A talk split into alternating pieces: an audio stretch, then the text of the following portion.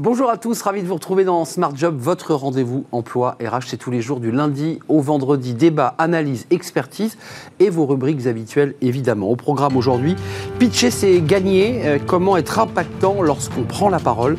On en parle avec Anne-Cécile Broutier, directrice associée de Time to Pitch. Elle est notre invitée. Smart et réglo, un point de droit développé chaque semaine. Étienne Pujol nous parle aujourd'hui eh bien du forfait jour, euh, mais, mais il est lié tout de même au temps de travail. Il va tout nous expliquer dans quelques instants dans Smart et Réglo. Le cercle RH, le débat quotidien de Smart Job, les travailleurs de plateforme, leur statut précaire en passe d'évoluer. Une directive européenne de décembre dernier eh bien, envisage d'améliorer leurs conditions de travail. On fera le point avec des experts sur ce sujet. Ça risque de changer pas mal de choses, notamment pour euh, bah, tous ceux qui sont dans la restauration et dans les taxis. Et puis pour terminer, fenêtre sur l'emploi, le bilan de compétences, comment allier sérieux et plaisir? On en parle avec le fondateur de Arnaud Vallée. Il sera notre invité à la fin de l'émission. Tout de suite, c'est bien dans son job.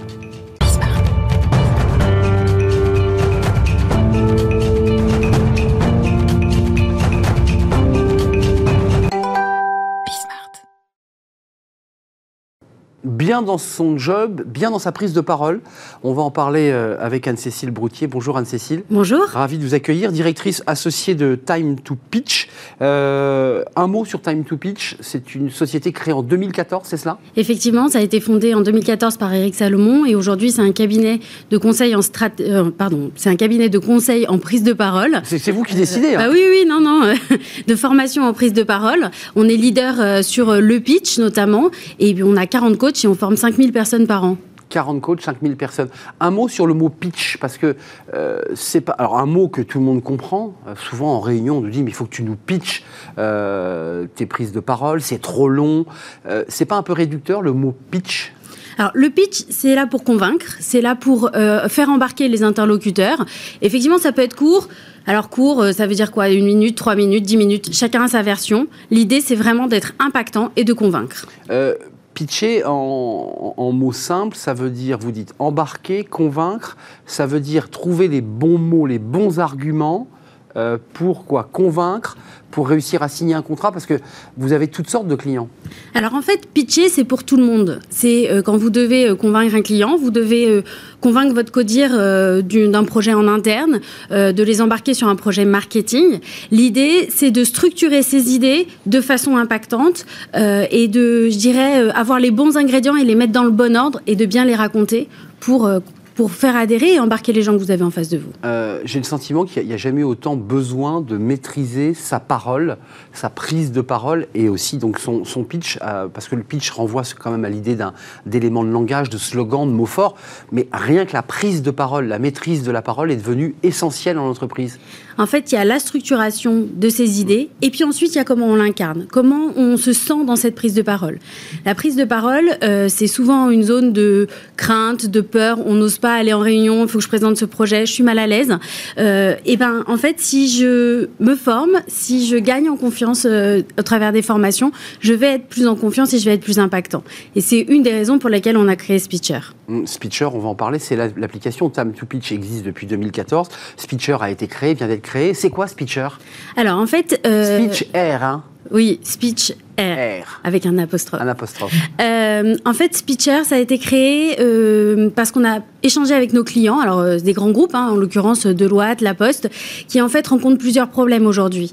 ils ont ben, le télétravail, des gens qui sont à peu près partout dans toute la France, qui ont des agendas surchargés et qui ont du mal à se réunir dans une même pièce pour un jour, deux jours de formation pour se former à la prise de parole.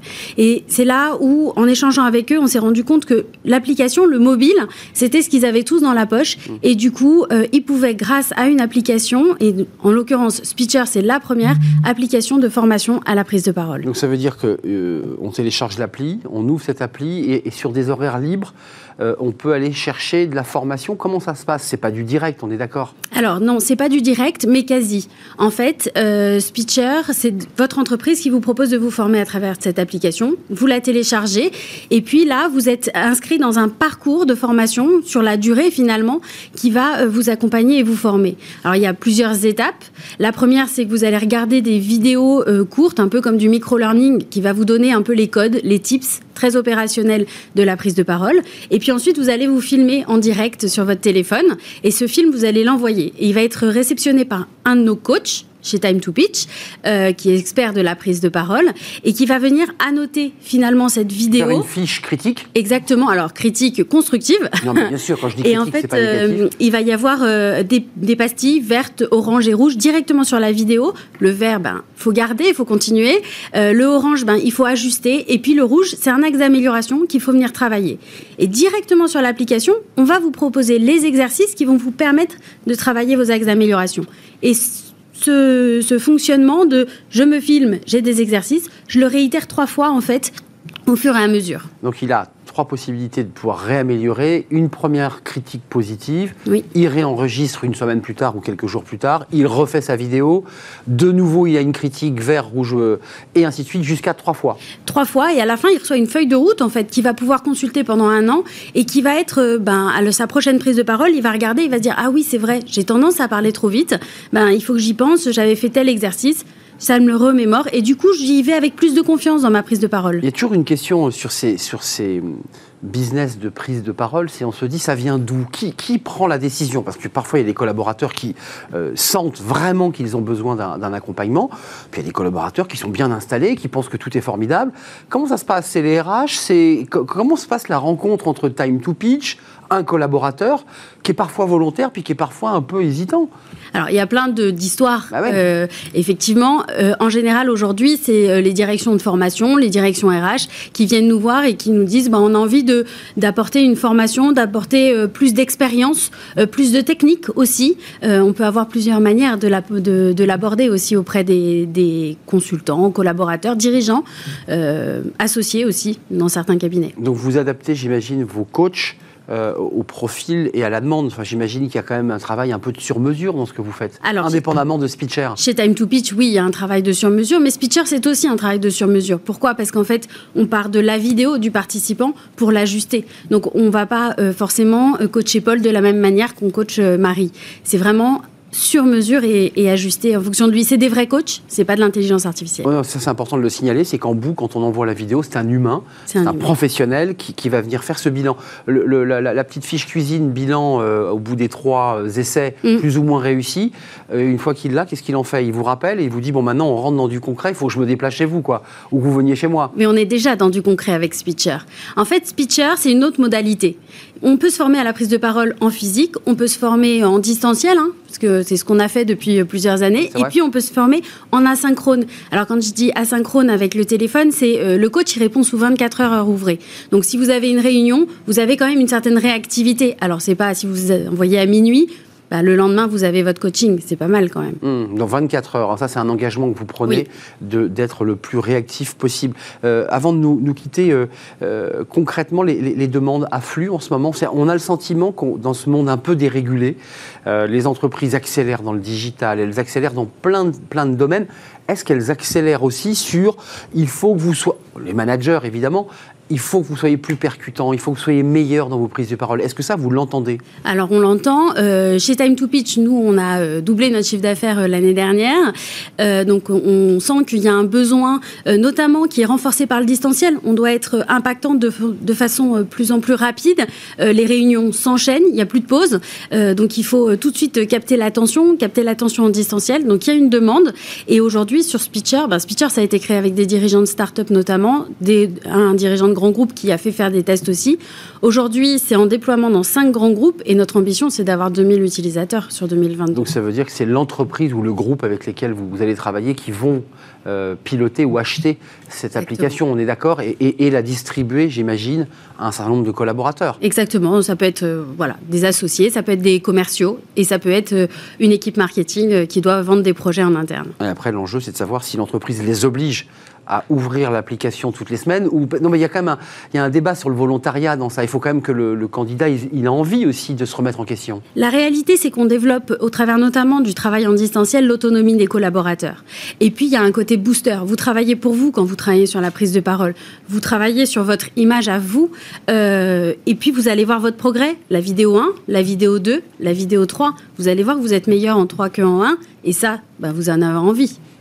Merci Anne-Cécile Broutier d'être venue, directrice associée Time to Pitch, donc créée en 2014 avec 40 coachs, donc un, volant très important de coachs. Vous travaillez en France et pas seulement hein, avec des grands groupes internationaux Oui, exactement. En Allemagne, en Espagne. Donc en, Europe, avec euh, Speecher avec un, un, guillemet, un apostrophe, euh, qui est la, première, et euh, votre application pour travailler ben, en distanciel, votre prise de parole, suivie non pas par un algorithme, c'est pas un robot qui vous parle, mais c'est un humain. Exactement, c'est les coachs euh, expert et certifié en prise de parole de Time to Pitch. C'est du sérieux. Merci d'être venu nous rendre visite dans, dans Smart Job. À très bientôt. Euh, on fait, euh, non pas une pause, mais on enchaîne avec Smart et Réglo. Le droit, rien que le droit, une fois par semaine, un, point de, droit, un éclairage. Étienne Pujol est avec nous et il va nous, nous parler des heures supplémentaires, des forfaits jours. Sont-ils d'ailleurs euh, indexés au temps de travail? C'est un débat un peu complexe. Il nous explique tout.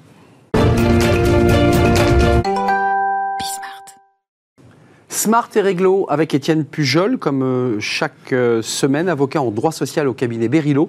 Bonjour Étienne. Bonjour Arnaud. Tous mes voeux. Bonne année à vous, plein de, plein de bonheur et de liberté aussi, c'est mhm. important. Euh, je parle à un juriste. on, parle des, heures supplémentaires et vous nous en avez parlé le, mois dernier, en décembre dernier. Là, on parle du forfait jour.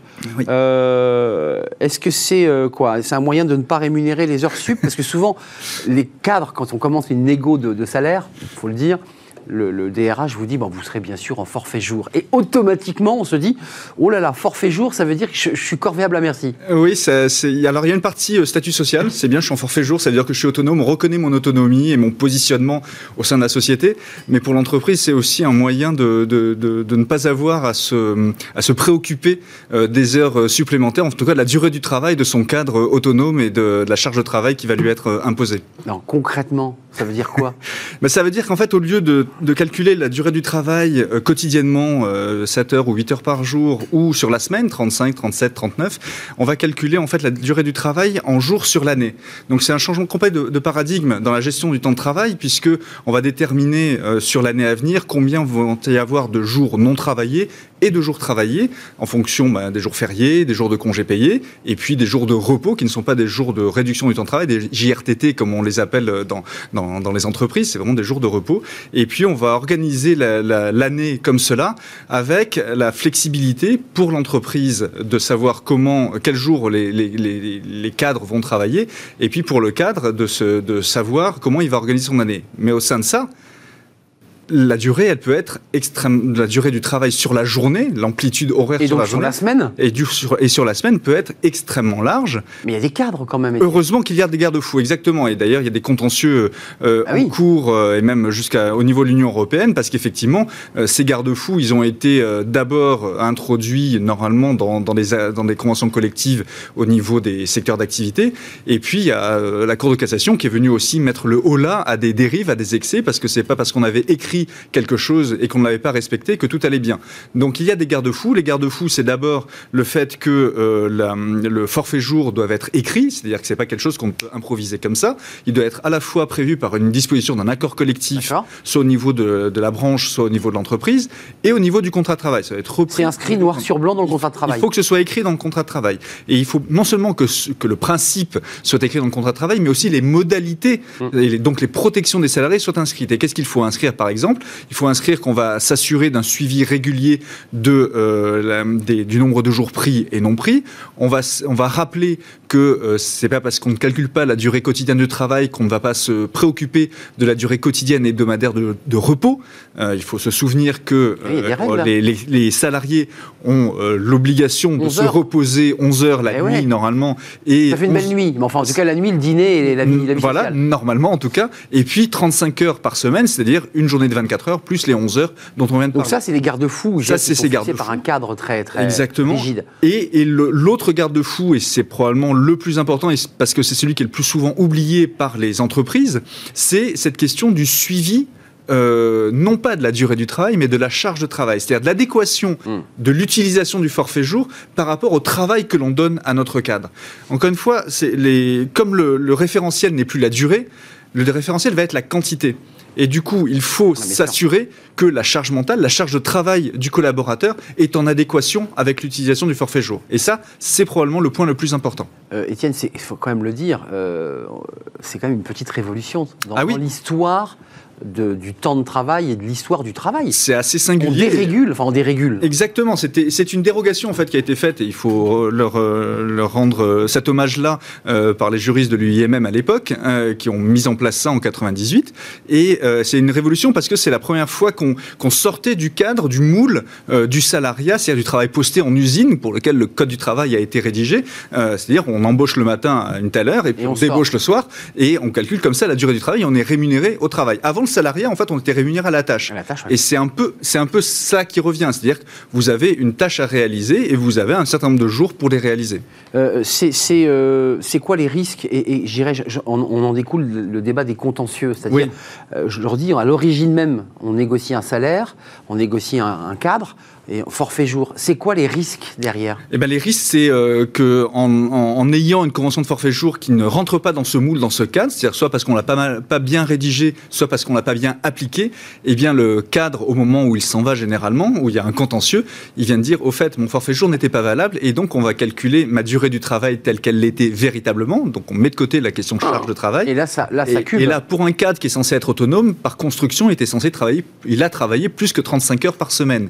Et donc, il va produire un relevé, je le disais euh, au mois de décembre, de premier mail envoyé le matin, dernier mail envoyé le soir. Il va dire mon amplitude de travail c'était ça. Donc, euh, comme mon forfait jour est nul, eh bien, on va me rémunérer mes heures au-delà de 35 heures, des heures majorées. Et évidemment, c'est souvent tarte à la crème parce que ça vient en complément du licenciement sans cause réelle et sérieuse.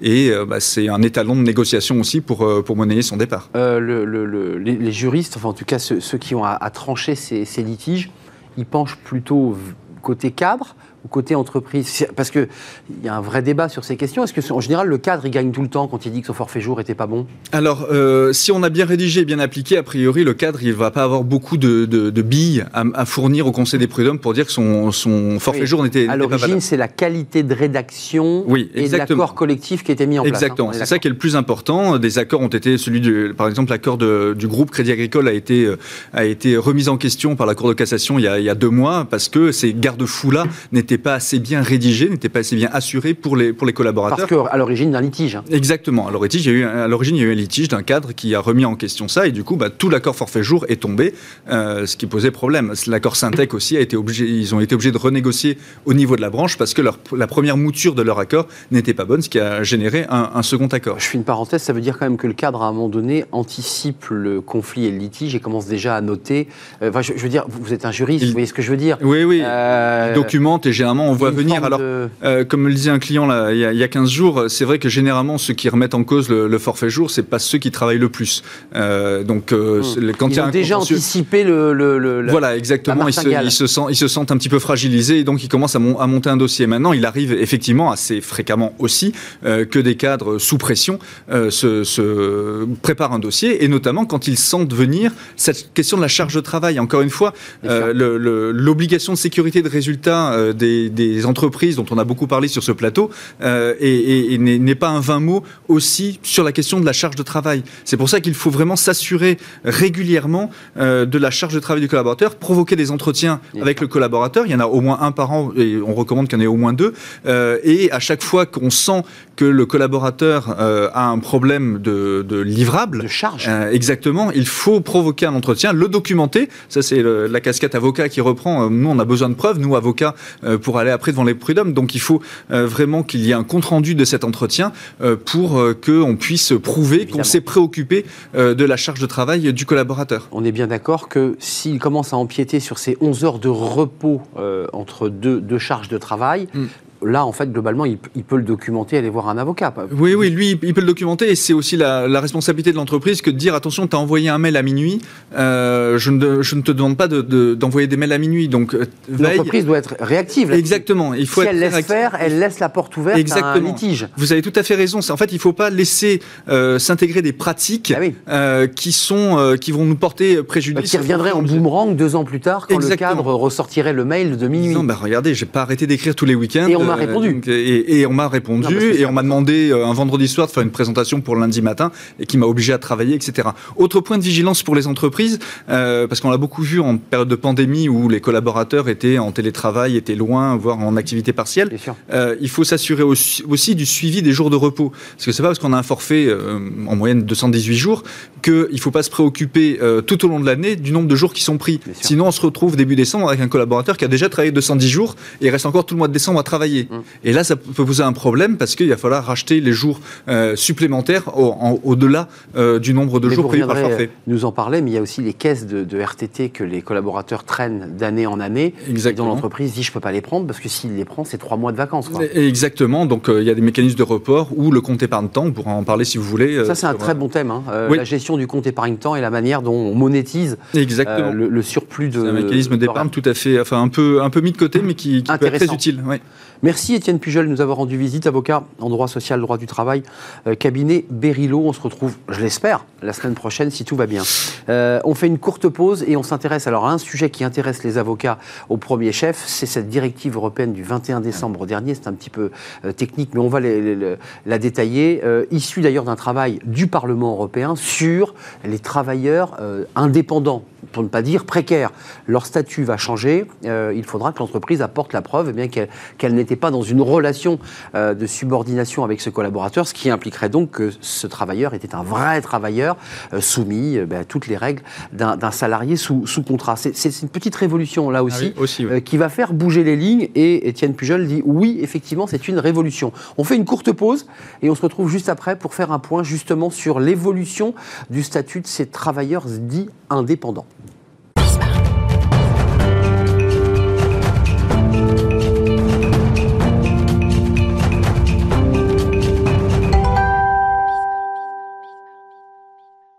Le cercle RH, le débat de, Smart Job, débat quotidien, on s'intéresse à un sujet dont on a déjà parlé sur ce plateau, mais ça bouge. On parle des travailleurs indépendants. Mais lesquels? Les précaires, ceux que vous voyez euh, livrer de la restauration rapide ou vous transporter dans des VTC, ou des graphistes qui, eux, sont bien contents d'avoir choisi ce statut. Une directive européenne du 21 décembre dernier, alors elle est le fruit de tout un travail mené par le Parlement euh, depuis septembre, euh, visant bah, à donner un statut à ces travailleurs précaire, je mets des guillemets parce qu'on va revenir évidemment sur euh, cette question, et ce qui remet en question le modèle d'ubérisation, c'est-à-dire de plateformes qui disaient mais nous on n'est pas des employeurs, on est juste là pour mettre en relation euh, une offre et une demande, et à chacun de se débrouiller, parce qu'après tout nous on n'a pas à gérer les droits sociaux euh, attenant à un contrat de travail. C'est tout le débat qu'on va avoir sur ce plateau, et c'est évidemment ben, ce qui a décidé de faire bouger cette directive européenne. On en parle avec mes, invités, Myriam de Merci d'avoir répondu à notre invitation. On, se connaît, vous venez régulièrement euh, euh, faire des, chroniques dans Smart et Réglo, avocate en droit social au cabinet Franklin, euh, et vous nous ferez part bah, du sentiment d'une avocate qui, à certains égards, peut avoir à défendre des entreprises. Euh, qui sont bah, peut-être un peu embarrassés par cette directive qui se profile. Alors, il faudra bien sûr la transposer en droit français. Il y a tout un travail euh, de lobby et de droit qui va se mettre en place, évidemment, et on va en parler avec vous. Erwan Tison, merci d'avoir répondu à notre invitation. Bonjour, directeur des études de l'Institut Sapiens, qui est un think tank indépendant. Vous étiez venu déjà nous parler de ces, sujets. Euh, on vous écoutera sur cette directive européenne. elle est le fruit quand même d'un gros travail mené par certains députés au, au Parlement européen. On fera le point avec vous. Est-ce qu'elle fait vraiment avancer Est-ce qu'elle vraiment elle transforme le modèle euh, d'ubérisation Et puis Charlie Gaillard est avec nous. Bonjour Charlie. Vous êtes fondateur et CEO de Bigger, service de mise en relation entre talents et entreprises. Euh, c'est quoi Bigger exactement en quelques mots? Exactement, c'est un service de mise. Je l'ai bien dit? Tout à fait, tout à fait. Donc c'est un service de mise en relation entre des entreprises et des talents qui soient indépendants ou salariés. Donc vous avez affaire à des indépendants? Tous les jours, effectivement. Euh, juste, je vous donne la parole puisque vous avez introduit le mot indépendant il y a l'indépendant libre de ses choix. Tout à fait. qui peut choisir son employeur et ses tarifs.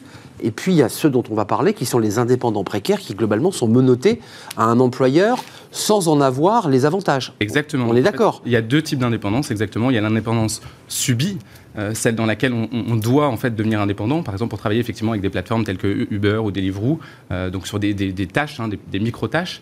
Et puis il y a euh, ce qu'on appelle un peu la talent economy, c'est-à-dire que c'est des personnes qui choisissent finalement ce statut de, de travailleur indépendant, qui choisissent de s'affranchir du salariat pour euh, plus de flexibilité dans leur rythme de travail, pour augmenter leurs revenus, pour, euh, voilà, pour différentes raisons. Et qui, eux, assument euh, la gestion de leur, leur, euh, du paiement euh, de leurs droits sociaux, de leurs mutuelles Exactement. et de Ils leurs le supportent. cotisations. Et ils le Tout supportent en l'assumant. Tout à fait. Et on a fait une étude là récemment, c'est assez intéressant, avec l'Université de Toronto. Et en fait, 9 freelance sur 10 dans cette situation ne souhaitent pas redevenir salariés. Donc il y a vraiment effectivement deux poids, deux mesures, deux réalités différentes euh, qu'il ne faut pas traiter dans le droit de la même façon. Je donne la parole à Myriam de Gaudusson, mais Erwan Tison, pour, ceux qui nous regardent, parce que la directive européenne, les Français la suivent pas, les décideurs ont autre chose à faire que de... Cette directive, elle est quand même fondamentale quand on, interroge des juristes et puis les acteurs. On nous dit que cette directive, elle va plutôt, j'allais dire, dans le sens de l'amélioration du statut des travailleurs précaires. On, on est bien sur ce, ce chemin-là. Oui, tout à fait. Je ne vais pas commenter le, le volet juridique. Je pense que ma, ma voisine le fera, le fera mieux que moi. J'ai pas cette prétention-là. Mais ce qui est intéressant, c'est qu'il y, a- il y a un débat depuis quelques temps maintenant au niveau européen sur quel statut justement on donne aux, aux travailleurs indépendants. Il y avait la question du troisième statut euh, qui avait été notamment ouverte en Angleterre, euh, si je dis pas de bêtises, dernièrement d'un point de vue législatif au premier semestre. Se dire est-ce que du coup certains travailleurs des plateformes doivent avoir un statut un peu intermittent entre le ta- statut Un entre-deux. Voilà, un, un peu un entre-deux. Vous avez pas mal de détracteurs de cette position-là qui vous disent euh, le problème, c'est qu'après, on va créer en fait une multitude de statuts, alors que du coup, en fait, on, on- il vaut mieux revenir dans quelque chose de binaire avec des frontières qui soient un peu plus larges. Et c'est ce qu'a fait un peu la commission. La commission, ce qu'elle a fait, la, la jeunesse, c'est déjà taper un petit peu sur les doigts des quelques big tech qui justement ont joué un petit peu avec certaines interprétations Bah, bien des règles pour justement essayer On de n'est pas employeur. voilà, c'est ça. Bah, en fait, quand vous discutez avec eux, le- la plupart du temps, ils vous disent bah, Moi, c'est simple, je prends des salariés à un taux moindre que le salariat, sans les avantages, qui, sans les inconvénients qui vont avec, mais avec les avantages. Donc, le, le- le- quelque part, il y a une clarification. Et ce, qui, ce qui est très. ce qui- qui- je pense peut-être en tout cas assez salutaire dans cette directive-là, on verra dans la transposition le droit français, c'est que le statut d'entrepreneur, micro-entrepreneur maintenant, a été réformé presque dix fois depuis 2009 et la loi Novelli. À fait exact. Et donc, du coup, peut-être que cette transposition-là sera peut-être la dernière, parce qu'on va peut-être offrir un cadre suffisamment souple et suffisamment agile pour pouvoir justement avoir des ajustements à la marge qui font en sorte qu'en fait on évite de tout casser quand on n'importe quel gouvernement arrive ou n'importe quel député. Ceux, qu'on croit, on les appelle les invisibles, mais ils ne sont pas si invisibles que ça, puisqu'ils été les seuls dans les rues de Paris pendant les confinements. C'est les seuls à pouvoir livrer, se déplacer, donc ils prenaient une forme de risque aussi pour leur santé.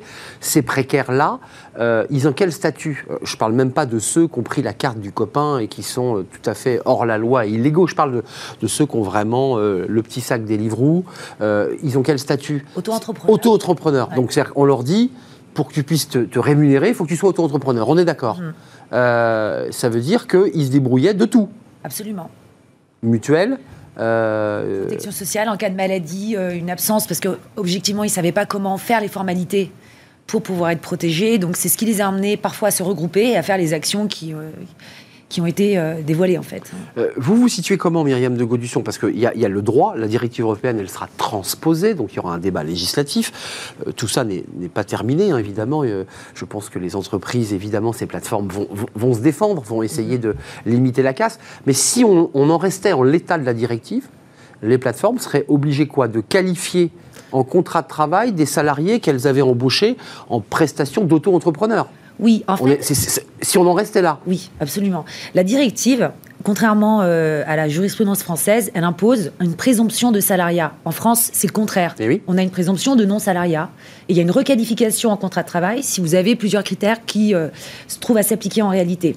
La directive, elle, elle dit, et elle s'inspire du droit californien qui est un petit peu en avance au niveau des plateformes, si jamais deux des cinq critères sont remplis, C'est ça. ça de, les, ça les- ils deviennent salariés. Et, et c'est à l'entreprise de prouver. Ne ça, c'est fondamental. Oui, il y a un, renversement de la charge. Bah, de la eh, bien sûr, c'est ça, parce qu'avant le salarié devait dire, mais attendez, euh, on, on m'a coupé euh, le robinet sur le taxi, je suis en mono, euh, en mono entreprise, j'ai un mono client, j'ai pas le choix.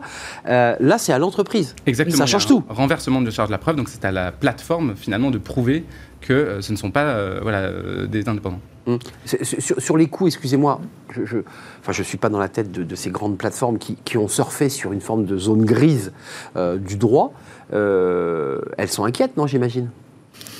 Il y a une forme d'inquiétude, mais vous savez, je pense qu'elles s'y attendaient. Et puis, le, le, elles ont surtout profité d'un fait économique. On dit toujours que le temps économique est beaucoup plus rapide que le temps juridique. C'est vrai. Donc, du coup, en fait, on tâtonne, on tâtonne, on est un petit peu dans la zone grise, et puis, bon, bah, on tire quelques bénéfices et surtout une position de monopoleur. Vous savez, le, là, aujourd'hui, ces plateformes-là ont profité du winner takes, économie qui s'appelle le winner takes all, c'est-à-dire qu'en fait, elles sont arrivées sur le marché et elles ont emporté tout de suite des parts de marché à tel point qu'aujourd'hui, la plupart de ces big tech dont on parle aujourd'hui sont devenus presque des noms communs. Euh, le, donc, en fait, elles, bah, Uber, Uberisation. Uber, Deliveroo, on Deliveroo, voilà, il y a des sans vouloir faire de la pub. Mais donc, du coup, ça va représenter un certain coût pour elles, mais elles ont une telle part de marché, surtout un tel pouvoir de marché. C'est ça aussi que la directive, en tout cas, essaye d'inverser, c'est de transformer justement. Parce que quand on est auto-entrepreneur, c'est pour être son propre patron. Mm. Et donc, du coup, c'est essayer de casser aussi une sorte de, de, féodalisation pardon, qui peut exister par rapport à certaines entreprises, euh, ou certaines, des fois, notamment le droit californien des fois, c'est l'algorithme, en fait, qui est votre propre manager ou superviseur. Mm, c'est pour ça qu'il y a une inversion du pouvoir de marché qui est assez intéressante euh, là-dedans. Il y a quand même quelques chiffres, 500 entreprises hein, euh, qui sont concernés par cette directive euh, de, décembre 2021. 28 millions de travailleurs, ça c'est actuellement, et 43 millions à l'horizon 2025. Enfin, ça, nous dit quelque chose, c'est-à-dire qu'il faut quand même agir assez vite, puisque si je comprends bien, le modèle, malgré la directive, est plutôt à la précarisation euh, du monde du travail qu'à, je dirais, au renforcement de ses droits. Enfin, je, je... Et alors, si je peux me permettre, ah, oui, oui, bien sûr, mais comme on l'a dit au début, il y, a effectivement deux types d'indépendance. Et le problème aujourd'hui de justement cette directive, c'est qu'elle recouvre toutes ces réalités-là. Donc, il y a les plateformes indépendants, et on, a du mal justement à distinguer. Il y a, précaires et indépendants heureux de leur, de leur sort. Exactement. Et donc ça, il faut surtout pas le casser, puisque c'est créateur de valeur pour les entreprises comme pour les freelances. Elles disent quoi les plateformes? Parce que vous les rencontrez, vous, vous les conseillez. Euh, on les a reçues sur ce plateau mhm. d'ailleurs pour avoir un débat très ouvert avec elles. Euh, elles, sont prêtes à aller jusqu'où? Parce que la question, c'est de savoir si ces jeunes garçons à, vélo, euh, qui sont dans leur premier job souvent, ou bah, est-ce qu'ils sont prêts à les qualifier en, CDD, en CDI Je pense qu'il y a une phase de posture et de lobbying, puisque en Espagne, Deliveroo a indiqué et a annoncé qu'elle quitterait le pays. Euh, Donc c'est la pression, c'est le bras de fer. Exactement. Pour l'instant, je pense qu'à terme, vu les enjeux financiers, il va y avoir une stabilisation, une euh, négociation des dispositions euh, de la directive. Honnêtement, les critères de la directive correspondent à la réalité.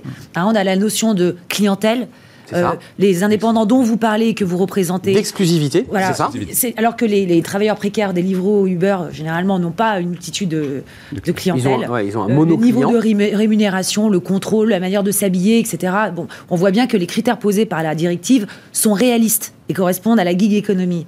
Donc, euh, je pense que euh, petit à petit. Ils sont prêts à avancer. Enfin, vous nous dites quand même en introduction, Myriam, qu'ils euh, ils sont dans une première phase de on tape ah, sur la table et si, si, vous nous traitez comme ça, nous on s'en va.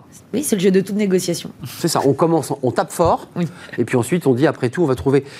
ils sont sur le chemin de la troisième, du troisième statut où ils sont prêts à, euh, je dirais en, droit constant, à utiliser les, les, cadres que propose déjà le Code du travail français. Et, et dans cette option-là. C'est plutôt l'option de on, choisit le cadre du droit classique. L'Angleterre a choisi la notion de work qui s'oppose à celle de employee euh, et qui correspond à cette troisième voie. Euh, en France, je pense que la notion de portage salarial, qui était une sorte de troisième voie, n'a pas vraiment marché. Donc du coup, on en revient plutôt à salariat ou indépendant. Hum, qu'est-ce que vous en pensez vous, nous, nous on travaille avec euh, bah effectivement des, salariés en portage, donc qui, font le choix de l'indépendance, mais qui veulent la sécurité du CDI, ou en tout cas, par exemple, qui cotisent au chômage, donc ils ont droit au chômage entre leurs missions. Donc ça, c'est une différence effectivement fondamentale. Donc effectivement, cette troisième voie, elle existe aussi. Euh, aujourd'hui, on a la chance quand même d'avoir effectivement une multitude de, possibilités en droit français. C'est-à-dire qu'on peut être auto-entrepreneur, on peut être en portage salarial, on peut créer une société, être président de sa société. Donc ça, ça apporte une certaine souplesse sur le droit euh, social aussi et sur le régime social duquel on dépend. mais maintenant, effectivement je pense qu'il faut euh, légiférer, clarifier un certain nombre de choses. Mais euh, voilà, j'insiste vraiment, il faut surtout ne pas casser toute cette énergie qui vient, en tout cas, d'une catégorie de travailleurs hmm. que sont euh, les développeurs, que sont. Voilà, on a, Tous les métiers de la tech où globalement on est en free beaucoup, on fait de la mission, on gagne bien sa vie. On gagne bien. Euh, et c'est pas le cas, évidemment, de, tous ceux qui étaient en plaplateforme ou en VTC. Qui et on choisit ses clients. Enfin, voilà, et on ne nous impose pas, évidemment, nos, 12 heures euh, ou 13 heures de, travail euh, Dans ce qu'on appelle la, subordination, il y a un élément qui est très important, c'est le pouvoir de sanction. Ces plateformes, elles ont un pouvoir de sanction, c'est-à-dire qu'à la fin d'une course Uber, on note son chauffeur, on note pas vraiment la prestation d'Uber, on note son chauffeur d'abord mm. et avant tout. Et si on tombe en dessous d'une certaine note, coupé. voilà, exactement, on est déconnecté. Et donc ça, c'est un marqueur quand même très fort d'une subordination réelle. Hmm. Euh, évidemment, évidemment. Il euh, y, a quand même un débat qu'il faut poser, mettre sur la table. C'est-à-dire que ces plateformes utilisent le vide, je l'évoquais, mais certains, certaines plateformes disent, mais attendez, le, le, le, coût du travail est trop important, on s'en sort pas, on peut pas s'en sortir. Si on, a, on impose les... Euh, certaines s'en sortent bien. oui. Ouais, d'accord. Je peux pas donner de nom, mais toujours dans la nourriture et l'alimentation, il y a certaines plateformes qui ont, justement fait le choix euh, de... Avec un statut euh, CDD Oui, et avec un statut d'indépendant, mais avec, en respectant les critères de l'absence de salariat et tout en respectant les personnes qui travaillent pour, pour elles. Mais attention, elles ne sont pas en CDD, CDI, ces non, personnes. Non, non, hein. Elles sont indépendantes. Oui, mais il n'y a pas de contrôle, il n'y a pas de sanction, euh, il y a un respect des minima euh, également d'intervention en termes financiers. Euh, et y a, elles ont fait le choix de regarder les critères de sanction dans les arrêts Uber et, et Deliveroo, et donc et de faire l'opposé. Vous en pensez quoi Sur cette question du coût du travail, parce que c'est un argument. Est-ce qu'il est fallacieux ou est-ce qu'il faut le poser dans le débat? Ah, mais ça fait, ça, fait, ça fait quelques années que je fais ce métier-là, ça fait quelques années que j'entends justement les entreprises nous dire, étrangères, bah le travail est trop élevé en France. Sauf, c'est vrai c'est quelque chose qu'on n'entend plus depuis mars 2020. De, le, fait d'avoir passé euh, une grande partie de la population française en chômage partiel, qui a été un cas quasiment inédit à travers le monde, la plupart des entreprises se disent Ah, bah c'est pour ça en fait que c'est élevé. Et le, même dans une vision très libérale, le fait de s'être dit, bah, en fait, le, le modèle social français est capable de mettre sous cloche des compétences, pas des actifs, des compétences. Et donc, du coup, de pouvoir redémarrer très rapidement parce que justement, on a un modèle social d'amortisseur. C'était le pari d'ailleurs. Hein. C'était le pari. Bah et, je, et je, vous assure que dans les critères d'attractivité, ça joue énormément. Et donc, du coup, les gens se disent bon, très bien, je suis à 33 euros de l'heure en moyenne de, de, de, de, coût du travail pour, euh, dans, dans le secteur tertiaire. Mais par contre, donc je suis à environ à 3, 4, 5, 6 points que le, par rapport aux pays limitrophes. Mais par contre, j'ai cette garantie-là, j'ai cette assurance-là. Et donc, du coup, c'est une contrainte que je vais intérioriser, que je vais transformer en opportunité parce que je sais que, du coup, si jamais j'ai un choc exogène, voire endogène, j'aurai la protection nécessaire qui protégera non seulement mes structures, mais aussi mes compétences. Et ça, dans le cadre, justement, dans le bilan extra-financier des entreprises, c'est quelque chose qui commence à, s'intégrer. Et c'est ça qui explique aussi les bonnes, les bonnes euh, comment dire, performances de la France, notamment sur le plan de l'attractivité économique et financière. C'est-à-dire que ce modèle social qui a été tant critiqué euh, pendant longtemps, on, voit qu'il a servi d'amortisseur et de relanceur rapide, à condition que l'État ne soit plus libéral, mais très interventionniste, puisque c'est de ça dont il est question et qu'il dépense beaucoup. Euh, Après, ça ne veut pas dire qu'il ne faut pas faire certains efforts sur la sphère sociale. Ça, mais, en tout cas, le, le, ça a été la preuve, euh, presque à niveau quantique, justement, pour ces entreprises-là, de ce à quoi servaient justement ces trois points d'écart avec la. Donc, c'est les effets bénéfiques de cette crise sanitaire Covid qui, a transformé ou accéléré des.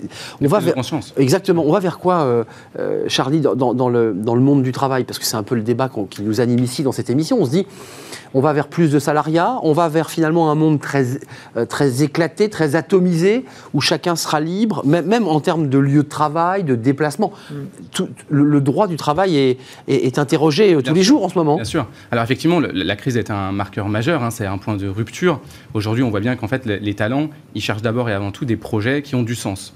Donc en fait, aujourd'hui, le moteur, c'est l'envie. Euh, nous, on travaille vraiment énormément sur ce, sur ce sujet-là, c'est-à-dire que les compétences ne suffisent plus. Ce que veulent les entreprises, ce que veulent les talents, c'est des gens qui sont motivés, qui ont envie.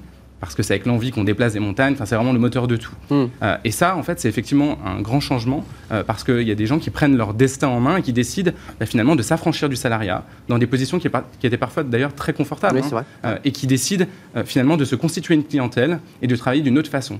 Certains le font pour gagner plus, euh, d'autres le font pour gagner du temps. Hmm. Et de plus en plus. Et, de la liberté, si je. Et de la liberté. C'est-à-dire, euh, voilà. C'est-à-dire, voilà, le vendredi, je ne travaille pas, je m'occupe de mes enfants. Je, enfin, voilà. Et, ça, ça change vraiment quelque chose de très hmm. important dans le rapport qu'on a aussi au travail. On va vers quoi, Myriam de Gaudisson Vous qui accompagnez les entreprises, parce que j'ai vu que non seulement l'Europe tapait fort avec cette directive, donc il va se passer des choses dans les mois qui viennent, puisque la France, d'une manière ou d'une autre, va devoir s'emparer de cette directive.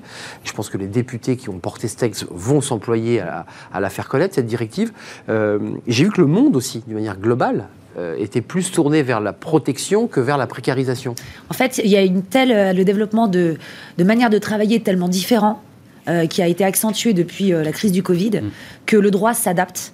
mais le, le, critère fondamental, c'est la protection des travailleurs, quelle que soit leur qualification en réalité. les indépendants trouvent d'autres manières de se protéger à titre privé, en réalité, pour garder une sorte de, de confort quasi salariales. hein. Euh, ça, ça coûte, mais elles ont le- cette profession, euh, cette, cette catégorie, elle a les moyens de le faire. Maintenant, c'est sur les précaires qu'il faut effectivement essayer de trouver une sécurité minimale. Euh, c'est la catégorie qui en a le plus besoin. Je, je- juste, je- je vous coupe, mais ça, ça va- ça peut quand même coûter cher parce que si tous les travailleurs indépendants dits précaires Ouais. se mettent à réclamer des, des comptes euh, sur le plan du droit, c'est-à-dire à calculer euh, des règles un peu précises accompagnées par des avocats patentés, ça, ça- ça va se cuber en milliards cette affaire. hein. Alors c'est sur trois ans. Euh, la prescription elle est triennale, Mm. mais bon, néanmoins, euh, vu la quantité Bah de personnes oui, concernées, le volume d'heures. euh, Je pense que les, les sociétés ont peut-être déjà provisionné le risque. Oui, c'est ça. Non, mais vous le dites en souriant, mais il y, a- il y a quand même dans, ces sociétés l'idée qu'elles Bah, sûr. vont devoir se délester Oui. du- d'une, bah, des, réclamations menées par Ouais. ces précaires. Il On ne faut pas d'accord. oublier que c'est un Français qui, qui travaille en laboratoire sur cette directive. Et euh, c'est vrai que le droit californien s'est quand même inspiré aussi du droit français qui a été le premier à poser la présomption de salariat. Donc, euh, Vous avez raison de signaler que la Californie et donc même les Américains sont aujourd'hui en train de se poser des Oui. questions sur espèce de modèle des GAFA euh, qui avait tout dérégulé. Les États-Unis se posent quelques questions. Je pense notamment à la relation avec Facebook, par exemple, c'est un autre sujet, mais il y a quand même la volonté de reprendre en main Mm. euh, les, les- les plateformes. On va vers quoi? À l'Institut Sapiens, j'imagine que vous observez finalement ces, voilà, les mouvements des plaques tectoniques du monde du travail. On va vers quoi? Euh, Une explosion et des indemnisations records parce qu'un jour il faudra passer à la caisse, ou un monde qui va s'organiser entre des plateformes, euh, des salariés indépendants heureux, des salariés en CDI. Ça va ressembler à quoi Non, il y aura pas. On n'aura ni le côté euh, tous tous indépendants demain qu'on avait pu voir dès 2014, euh, certains prophètes nous l'annonçaient, ni le côté tout salariat. Je pense qu'on va rester dans cet entre-deux. De toute façon, on voit d'un point de vue, euh, il y a- il y a, il y a une, ça peut paraître contre-intuitif, mais depuis 1940, en fait, il y a une diminution de la part des indépendants dans la masse salariale, dans la, la, ma- la masse des actifs. On était à environ à 40% en 46, on est maintenant aux alentours de 9-10%. euh. Donc en fait, on a vraiment une diminution, une contraction, mais on remarque qu'en fait, on atteint la masse critique, masse presque incompressible. Donc je pense qu'on va rester à ces alentours-là et qu'en fait, les règles du jeu vont être redéfinies. C'est-à-dire que les plateformes vont, ne vont plus jouir du même pouvoir de marché sur le marché du travail qu'est-ce qu'elles ont pu avoir avant. Les, certains indépendants vont avoir, à mon avis, un pouvoir de marché un peu plus élevé. Par contre, ce qui est intéressant de se poser là, c'est la question du législateur, parce que moi j'entends beaucoup le législateur français, et je me réjouis dire qu'il va, il est déjà dans les starting blocks pour transposer cette directive. Ouais, j'ai lu ça. Il faut aussi qu'ils pensent à- aux implications que ça va avoir justement d'avoir aussi, enfin, d'accès aux autres marchés pour ces indépendants-là. Il y a une directive qui est passée justement début décembre sur les crédits, l'acceptation des crédits. Oui. Il est beaucoup beaucoup plus difficile depuis le mois de décembre d'obtenir un crédit immobilier quand vous êtes indépendant, quel que soit votre niveau de revenu. On a des témoignages des, des- des- des ménages qui étaient à 10 000 euros de revenus par mois et ne qui sont obligés d'hypothéquer des biens, voire de préempter une hypothèque pour justement avoir accès à, un taux d'effort qui est à, même pas 15%. Ça, c'est le eux. deuxième effet de C'est l'indépendance. effet, Bah ouais. mais c'est- mais c'est le, pro- c'est le problème, c'est que le système français en fait adore les insiders. Le système français en fait a tout fait pour sauvegarder le salariat et les C'est insiders. tout à fait paradoxal. C'est-à-dire qu'on pousse les gens à devenir entrepreneurs et à prendre des risques, parce que c'est quand même intéressant de. On vous dit on vous protège. Si vous devenez Voilà. on vous protège face aux grandes Mais- plateformes et tout, mais de l'autre côté, par contre, vous vous débrouillez pour tout. Mais vous ne serez jamais propriétaire. Voilà, exactement. Parce que c'est ça, en fait, l'enjeu. Vous êtes d'accord Ah oui, oui, bien sûr. Parce qu'il y a quand même ce statut, même s'il a baissé depuis 40, on, on voit quand même qu'il y a une dynamique aujourd'hui chez des jeunes qui sortent des écoles, qui disent Moi, je veux pas être salarié, je veux travailler en free. Très bien. Ah bah, nous, sur nos métiers, Sauf c'est que une les- explosion. hein. Enfin, vraiment. Ouais. euh, Mais sauf que le problème, c'est que quand ils veulent un jour ou l'autre se poser et poser leur valise dans un petit appartement ou un grand, on leur dit Non, euh, là, j'ai pas les garanties du salariat. Enfin, c'est quand même un élément Malgré- fondamental, ça. Et malgré des rémunérations qui sont effectivement parfois très importantes. Ouais. Euh, Et la banque leur dit non. Non.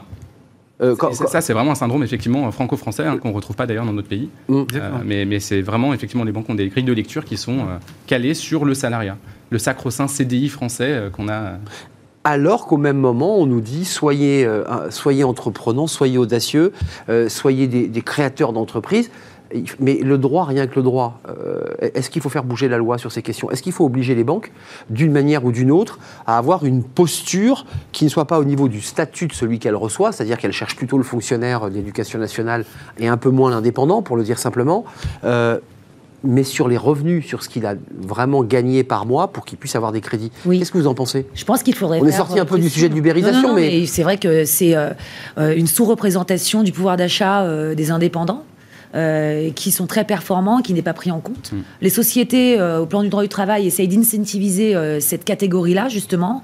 Mais cette catégorie-là, quand elle est salariée, elle a le droit au PE, avec la possibilité de débloquer les sommes pour acheter un appartement.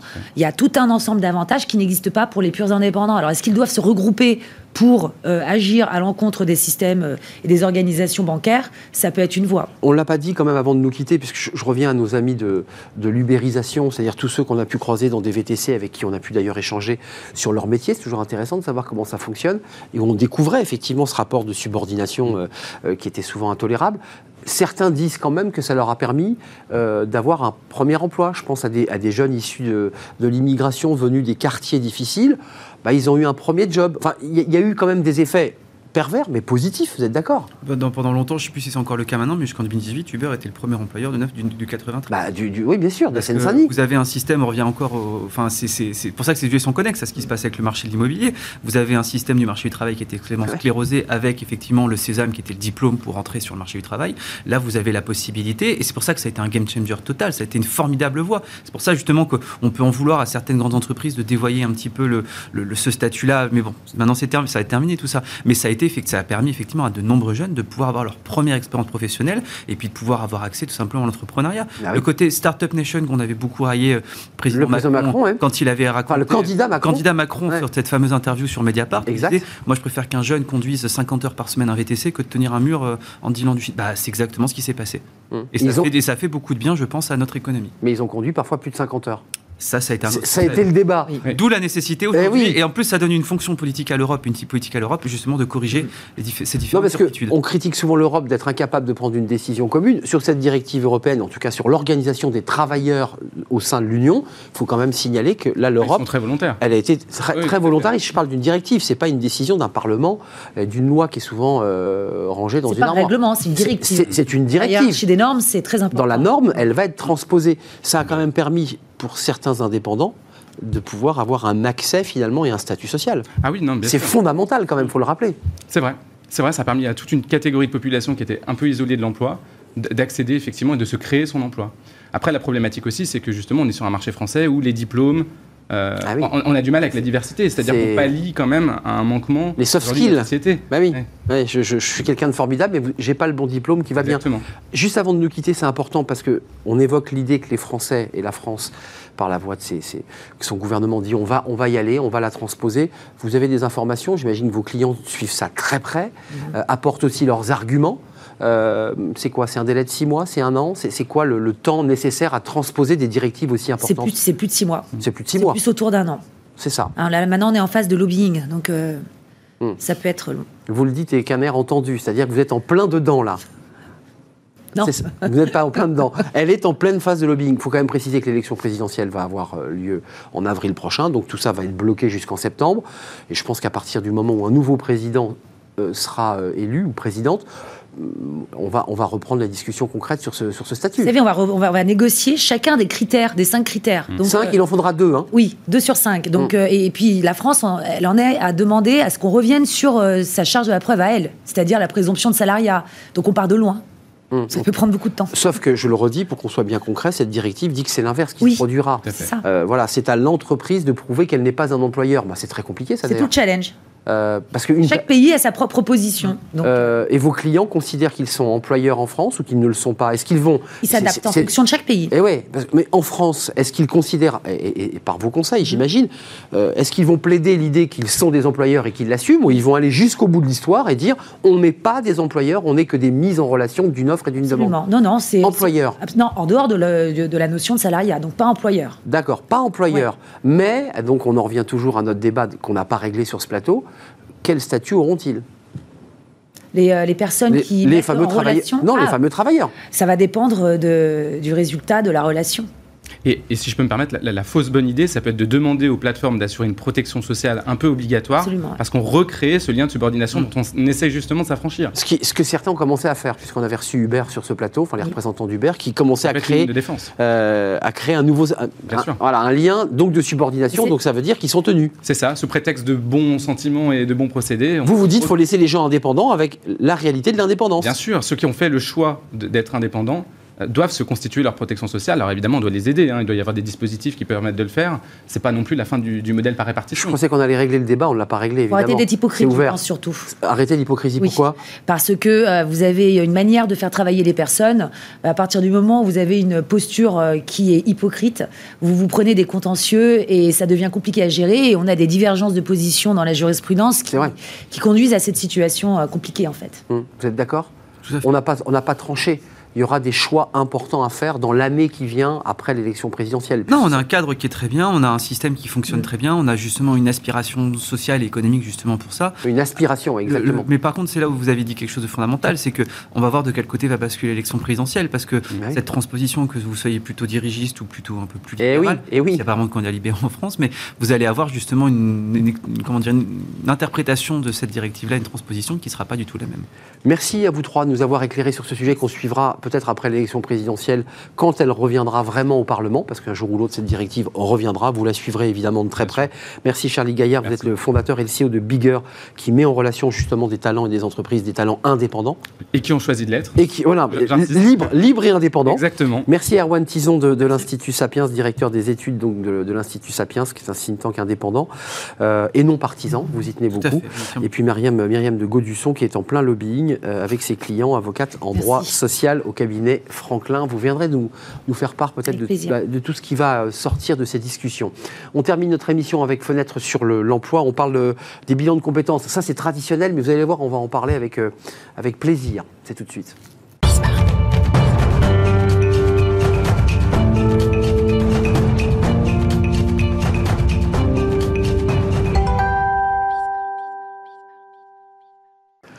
Fenêtre sur l'emploi, on parle euh, recrutement, on parle bilan de compétences aussi, c'est-à-dire l'idée de euh, décider un jour de sa vie, euh, de faire une photographie de ce qu'on a fait et de ce qu'on voudrait devenir à travers un, bilan de compétences. Tout le monde connaît, sauf que, on va en parler avec Arnaud Val, vous êtes le fondateur de Profil C, sauf que vous êtes un centre de bilan de compétences. Alors vous travaillez évidemment avec des gens agréés qui font ces, ces bilans de compétences parce que c'est long, c'est très cadré, et que vous y avez, vous rajoutez alors quoi, une pincée de la notion de plaisir, vous y tenez beaucoup. Qu'est-ce que ça veut dire, ça? La notion de plaisir, ça, va correspondre à qu'est-ce qu'on aime faire. En fait, là, on va parler de plaisir dans l'action, c'est-à-dire que quand on fait des choses, D'accord Il y a un moment où on va se dire Ah, mais ça, j'adore le faire. Et ça, j'ai envie de le faire presque gratuitement, presque tout le temps. J'ai envie qu'on me sollicite, en fait, pour faire quelque chose. Et c'est cette notion de plaisir dans ce qu'on fait qu'on va mettre en avant, qu'on va mettre en lumière dans le cadre du bilan de compétences. Et ensuite, ça permet de définir un projet professionnel qui sera euh, un peu plus pertinent et qui va correspondre en fait à soi, à ses aspirations. Ce qui est intéressant, c'est de comprendre, parce que tout le monde, beaucoup en tout cas de ceux qui nous regardent, sont passés par des bilans de compétences. Qu'est-ce qui se distingue des bilans de compétences traditionnels par rapport à l'offre que vous proposez? Je précise que vous êtes en partenariat unique avec MO2I, l'Institut euh, de, de MO2I, et que vous avez en fait bâti une forme de méthodologie très spéciale, très particulière. Qu'est-ce qui se distingue d'un bilan de compétences traditionnel? La vocation du bilan de compétences, ça va être de dire qu'est-ce que je peux faire en fonction de qui je suis? Sauf que nous, on va rajouter le et de ce que je fais de mieux et de ce que j'aime faire. Donc on va trouver, euh, donc on va définir un projet professionnel qui ne sera pas forcément uniquement en, concordance avec nos compétences et avec ce qu'on a vécu, mais aussi avec euh, du coup le potentiel de performance qu'on peut avoir et de progression dans un métier. Donc on prend cette idée de potentiel, donc ça ne veut pas dire qu'on parle de potentiel que on va, euh, si je peux être bon dans du marketing, parce que je suis créatif, qu'on va euh, directement devenir directeur marketing de, chez L'Oréal. Ça veut juste dire que on va avoir un potentiel voilà, de progression qui sera euh, vraiment considérable. Ça passe par quoi? Ça passe par une euh, des, éléments classiques d'un bilan de compétences sur lequel vous avez rajouté quoi des, questionnaires, des manières d'aborder le, problème différemment. Comment vous faites concrètement? Euh, Concrètement, on va reprendre en fait les, éléments classiques du bilan de compétences. Après, on reste dans un cadre légal où on a une phase de connaissance de soi, une phase où on va analyser son passé professionnel, et une phase où on va définir donc le, des métiers cibles et ensuite concevoir un plan d'action pour atteindre l'objectif euh, qu'on s'est fixé. Sauf que nous, on va intégrer donc, je veux dire, on reste dans les éléments classiques. Donc, on a des tests de personnalité, des outils de coaching pour travailler sur les valeurs, centre d'intérêt, motivation, etc. Sauf qu'en plus, on va prendre deux ou trois heures, voire quatre, pour ajouter une méthode de coaching spécifique. Donc, dans cette méthode, on va regarder euh, donc, cette idée de, plaisir dans l'action. On va repérer des petites bribes en fait de choses qu'on fait, euh, qu'on adore faire, D'accord? Et ensuite, on va prendre du recul dessus. C'est comme si on faisait un dézoom Mm. pour structurer la chose, parce que c'est une méthode qui est scientifique, Mm. où on va avoir une phase de récolte d'informations, une phase C'est d'analyse. très psy en fait. hein, ça- on, on se révèle, on dit des choses et- on dézoome et on se dit ah oui j'ai dit ça effectivement sur ce point-là. Je je l'avais même pas imaginé en fait parfois. Exactement. Les gens se rendent pas compte. Ouais. disent, ah oui, mais c'est vrai. Ah Mais oui, oui. je fais comme ça.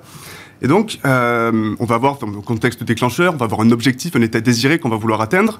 Et en fait, quand on a fait ce dézoom, on va ensuite regarder comment on peut implémenter ça dans une situation de travail, dans un métier. Et oui, bien sûr, il faut le relier à quelque chose de concret. Exactement. C'est comme quand, on- en fait, l'idée qu'il y a derrière, c'est que quand on passe un, entretien de recrutement, on ne demande jamais aux personnes est-ce que vous aimez ce que vous faites? On va regarder vos situations de travail vécues, on va vrai. regarder les compétences que vous avez, euh, ce que vous savez faire, vos, vos connaissances. Mais on vous demande pas est-ce que vous aimez ça? Basiquement quoi. Vous aimez ça? Exactement. Ouais, vrai, vrai. Et ça, c'est fondamental parce que c'est un plaisir où on va être les meilleurs, où on va être vraiment impliqué dans ce qu'on fait, où et on va. Donc je reprends cette idée de progression, de performance. La difficulté, si je comprends bien, c'est qu'une fois qu'on a dézoomé, qu'on a vu les points sur lesquels nous-mêmes, on n'avait même pas été très conscients de tout cela, on, on- on les, on les cerne, on se dit, ah bah tiens, ça c'est intéressant. Votre boulot quand même, c'est de le relier ensuite à une possibilité d'évolution ou de transformation, parce que le salarié, quand il fait un bilan de compétences, la plupart du temps, c'est qu'il a envie de bouger. Tout à fait. Donc comment, comment on fait là? Pour l'implémenter sur des métiers? Pour l'implémenter. Donc là, après, on va reprendre le processus classique du bilan de compétences. On va avoir d'autres outils, d'autres tests sur euh, les grilles de compétences. A des tests qui vont pouvoir faire ressortir des typologies de métiers. Et ensuite, par rapport à ça, il y a donc euh, des enquêtes métiers où on va aller parler à des professionnels en activité pour leur demander comment est-ce que ça se passe, est-ce qu'il y a bien, euh, enfin, comment est-ce que ça se passe, les euh, avantages, inconvénients, etc. Donc on reste, enfin, on rejoint le processus classique du bilan. Euh, au, au final, les- vos clients, parce que l'intérêt, c'est quand même la, la satisfaction de vos clients, de ceux qui ont poussé la porte euh, de Profil C et euh, à travers la méthodologie de MO2I, euh, qu'est-ce qu'ils vous disent en, en- en retour client? Euh, pour l'instant, on a super, un super niveau de satisfaction. Et en fait, ils aiment ce qu'ils font. Donc, ils sont extrêmement satisfaits du métier qu'ils ont défini en fait comme le métier cible dans le cadre de leur reconversion. Alors Arnaud, il faut quand même préciser qu'un bilan de compétences n'aboutit pas toujours à un, un métier. Il y a beaucoup de gens avec qui vous parlez qui ont fait un bilan de compétences. Bon, effectivement, ils, ils ont déterminé un aspect créatif, c'est pas pour autant qu'ils deviennent artistes peintres. Enfin, je veux dire, c'est pas aussi simple que Oui, ça. Tout à fait. Ensuite, on va voir, en fonction de ce qui est possible, en fonction du marché du travail, euh, ce, qui, ce qui est réalisable. S'il faut faire une formation, par exemple, on se dit, bon, mais devenir avocat, ça pourrait me convenir. Est-ce qu'on a les ressources financières? Pour euh, se dire, je me lance dans une carrière d'avocat C'est pas forcément évident. L'idée, c'est que cette idée, c'est que ce plaisir dans l'action, cette, euh, donc on appelle ça MO, MO2I, donc pour mode opératoire, identitaire et itératif. D'accord? Donc ce mode opératoire, géné- généralement, ça va être quelque chose de transposable à plusieurs situations de travail, à plusieurs métiers. Hum, En fait, c'est- une véritable grille hein, méthodologique par le biais des mots de Z euh, qui est mise en place hein, dans, ce, dans ce bilan de compétences. Oui, hein. tout à fait. Il y, y a quoi? Il y a un petit côté psy, il y a un petit côté comme ça de. C'est presque un révélateur psychologique de ce que l'on est? Oui, on pourrait, on pourrait le formuler comme ça. Oui, révèle. fait. En fait, on se rend compte que ça, donc ce MO2I, c'est quelque chose qui se construit pendant l'enfance. En fait, c'est par rapport aux situations, contextes, problématiques qu'on a vécues. Donc c'est très profond. Exactement. Et l'idée, ça se construit en fait entre 0 et 16 ans, par rapport à l'environnement social, familial. Pourquoi 0 et 16 ans? Parce que c'est une, c'est un âge où on n'a pas de, on se demande pas comment on met de l'essence dans la caisse, on se demande pas pour, comment le frigo se remplit, etc. On n'a pas de problème, on n'a pas de, on fait même pas encore attention aux filles. Donc on est vraiment dans, une vie, voilà, à peine, c'est peut-être tout juste le début. Donc on est vraiment dans une situation où on vit pour le plaisir. Donc c'est à ce moment-là que ça se construit. Et donc je disais que qu'on va se retrouver confronté à une situation, besoin, contexte, problème. Pour y répondre, en fait, d'une manière assez inconsciente, on va développer puis affiner une façon de faire. Donc euh, façon de faire, donc mode opératoire, itératif parce qu'il y a une dynamique de répétition derrière, et identitaire parce que ça correspond à nous. Donc on est sur une méthodologie où vous allez vous-même construire la solution, mais il n'y a pas de case. Il n'y a aucune case et chacun a vraiment quelque chose qui lui correspond à lui. Hum, C'est très très très intéressant, très intéressant. Une autre idée derrière, c'est que... La dernière. Ah, d'ac- allez, Ah, c'est la dernière. C'est votre dernière idée. D'accord. L'idée qu'il y a derrière, le- la dernière idée, c'est que euh, c'est quelque chose à la, auquel c'est une chose à laquelle on n'accorde pas de valeur. Mmh, on n'y ouais. accorde pas de valeur parce que c'est facile. Et on est dans une société qui valorise plus l'effort que le résultat. Quand vous passez votre bac, si vous avez euh, 15 de moyenne toute l'année, si vous avez 14 au bac, on vous dit ça va, c'est bien. Si vous avez euh, 8,5 en terminale toute l'année et que vous avez votre bac à 10,2, c'est le champagne. On vous félicite parce que ça a été difficile. Vrai. Donc l'idée, c'est de prendre ce qui est facile pour nous et de faire un zoom dessus. Passionnant. Merci de nous avoir éclairé sur cette méthodologie. Arnaud Val, fondateur Profil C, on l'a bien compris, avec l'Institut EMO 2I, avec une méthodologie très particulière pour aborder, pour accompagner euh, bah, ce, salarié qui a envie de changer de vie euh, ou tout simplement envie de savoir un peu où il en est. Merci de nous avoir euh, rendu visite euh, pour cette dernière rubrique. Merci à vous, merci à toute l'équipe évidemment. On est un tout petit peu en retard. Merci à Rami à la réalisation, merci à Amanda au son et merci à Fanny Griesmer. Euh, merci à vous qui nous regardez et qui êtes des fidèles de, de l'émission. Euh, Je serai là euh, demain. Euh, Portez-vous bien d'ici là. Bye bye. Merci beaucoup.